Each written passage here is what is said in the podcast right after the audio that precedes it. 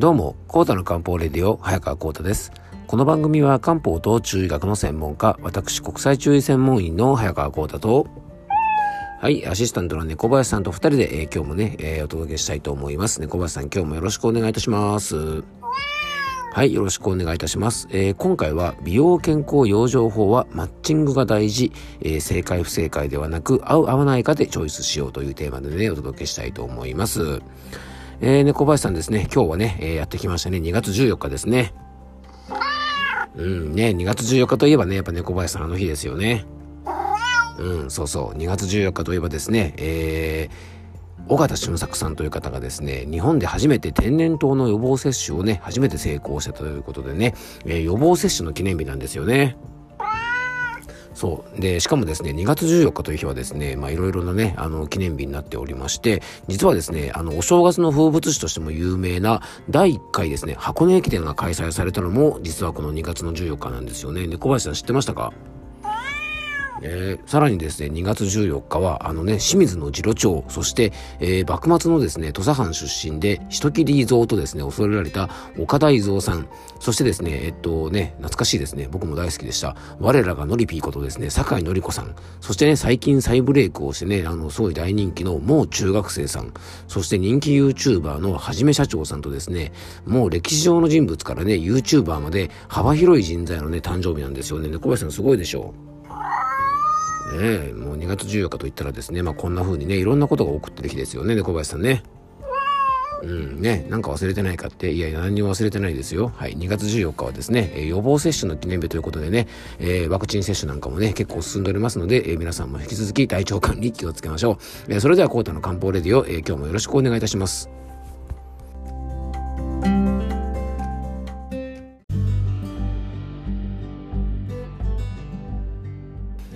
はい。ということでね、今日の本題の方に入っていきたいと思うんですが、はいはい、分かったね、小林さんね。あの、ちゃんとチョコレート買ってあげるから、あの、ヤンヤンつけ棒をね、後で買ってきてあげるからね、一緒に食べましょうね、猫林さんね。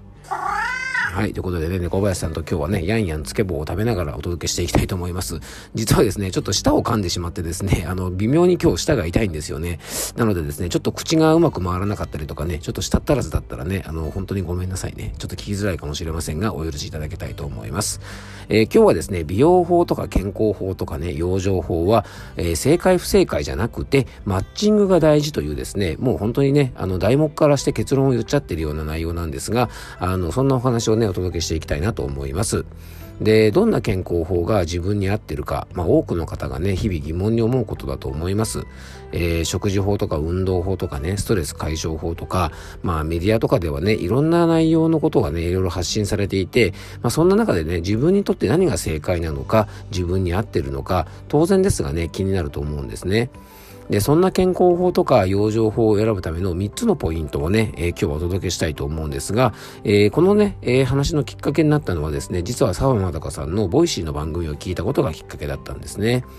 で、澤さんはですね、以前もこのね、僕のポッドキャストでも、えー、ちょっとお話しさせていただいたんですが、えー、マイクロソフトのですね、日本法人の元執行役員をされていて、今は経営コンサルとか、大学の講師とか、あの、いろんなところでですね、あの、ご活躍をされている方なんですけどもね、その澤さんのあの番組の中で、実は、えー、仕事とかね、仕事選び、就活とか転職をする際のポイントを、あの話されている回がありまして、それを聞いていたらですね、この仕事選びのところをですね、養生法選びとか、健康法選びに置き換えて聞くと、そのまま活用できるね、素晴らしい内容だなと思ったので、なんかね、こう、なんとかな、ジャンルとか分野が変わっても、やっぱりあの大事なことっていうのは共通してるんだなっていうことを、あの、改めて感じました。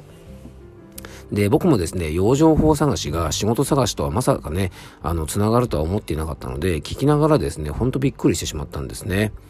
で、澤さんが、えー、放送の中でね、就活などの時に、この仕事が果たして自分に合っているのか、えー、正解なのかと悩んだりとか、面接の質問に対する回答は、これで正解なのかなどと、まあ、考えすぎない、あのね、正解を探しすぎないということが非常に大切だと、まずおっしゃっていたんですね。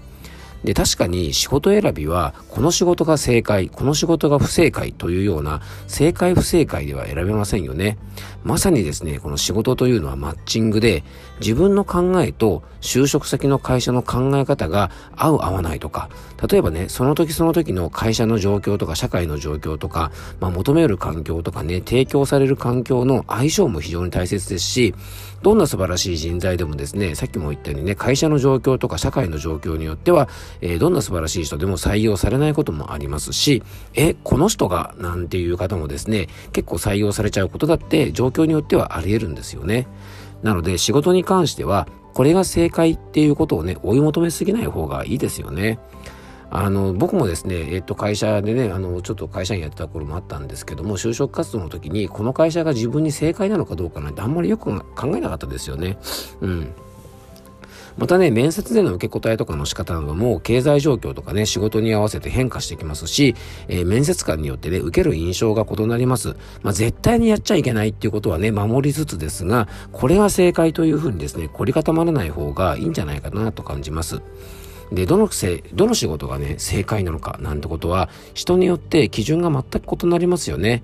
えー、これね、健康法とか養生法、例えばね、運動方法とか食事法などは、もう行為自体がね、体にいいことであっても、それ自体がその人に合ってるかどうかっていうことは、これまさにマッチングするかどうかなんで、正解はありませんよね。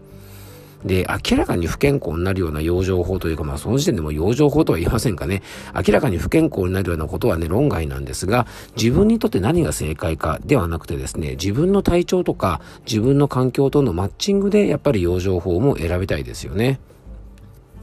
で、澤さんが、えー、仕事選びの二つ目のポイントとしてお話しされたのが、やってから考えるということをおっしゃってました。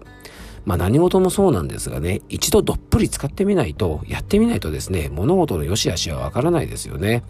あの、お風呂の湯加減も指先だけね、ちょんってつけただけでは、どんなお風呂の湯加減かわからないし、まあ食べ物だってですね、まあ食べてみないと美味しいかまずいかなんてわからないですもんね。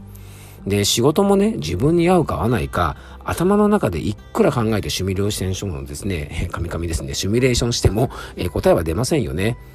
で、明らかに合わないものであれば、仕事とか養生法とか、例えばね、恋愛とかもそうかもしれませんが、まあ、そもそも悩まないですよね。あ、もうこの人とはもう俺絶対合わないなと思ったら、まずあの、付き合おうかな、どうしようかなんて考えないですもんね。なのでね、仕事も養生も、まあ、やらずに自分に合ってるかどうか悩んでるぐらいだったら、あの、悩むということはですね、可能性があるのかなとかっていうふうに思ってるサインなので、まあ、一度やってみてもね、いいんじゃないかなと思います。そしてね、仕事や仕事選びの状況とか環境というものもコロコロ変わるものなんでね、まあ、これ変わって当たり前なんですよね。で、その時点でベストと思っていた方法や選択もちょっと時間が経過したらですね、ガラッと変わることも珍しくないんですよね。あのコロナ禍の今なんかまさにそうですよね。まさかですね、2、3年前にこんなことになるとは誰も思ってなかったのでね、まあ、コロナ前には素晴らしい就職先だと思ってたものが、そうでなくなっちゃうものもね、中にはありますし、まあ、コロナ前だとね、100点とか100%だったことが、今では100点じゃないものもたくさん出てきちゃっています。で、またサーさんはですね、100%とか100点を目指すあまり時間がかかりすぎたり、応用が効かなくなったりすることもあるというふうにおっしゃってました。なのでね、仕事も、えー、養生もですね、このいきなり100%を目指さないってことはですね、非常に大事なポイントじゃないかなと思います。まあ、何事もですね、100%は無理だけど、ここまでできればよしとしようというですね、ある程度の遊びがあることが仕事選びとか実際に仕事する上でも大事じゃないかなと思います。あの、柔軟性を持ってですね、物事に対応することで、えー、これがね、非常に大切だと思うんですね。絶対ミスできないとか、完璧じゃないといけないとかっていう思いが強すぎると、物事ね、うまくいかないと思うんですよね。で、養生法もこれね、完璧じゃないとダメと考えたらすっごいストレスですし、100%のものを見つけるまでね、養生しないじゃ困りますもんね。まあ、これぐらいの体調を維持できればいいだろうと考えてですね、あの、柔軟に対応すること、ね、100点満点の体調を目指したらですね、結構苦しいですよね。なので、まあ、80点ぐらいだったら、御の字かなって感じで、あの、緩めの養生をね、あの、心や体のケアにも、えー、取り入れていくことが大事じゃないかなと思います。まあ、この養生法やってみなきゃなんかいまいちだなっていうぐらいのゆとりが大事ですよね。で、取り入れたいと思ってる養生を全部100%完璧にこなすことばっかり考えてると、ものすごい負担になるので、まあ、養生もね、7割、8割、あの、それぐらいを目指していかれるといいんじゃないかなと思います。えー、今回はですね、澤まどかさんのボイシーの番組から着想いただいてですね、養生法、健康法、美容法を生活の中に取り入れる際の大切なポイントを、まあ、就活のポイントに3つをね、重ねながらお届けさせていただきました。正解を探しすぎない。まずやってみる。100%を目指しすぎない。えー、仕事選びのポイントもですね、健康法とか美容法選びのポイントも、まあ、くしくもこれがね、一致したっていうことはね、あの、繰り返しになりますが、世の中の大事なことっていうことは、あの、あらゆる場面でね、応用できるんじゃないかなと感じました。えー、最後に僕からご案内がありますので、よかったら最後までお付き合いください。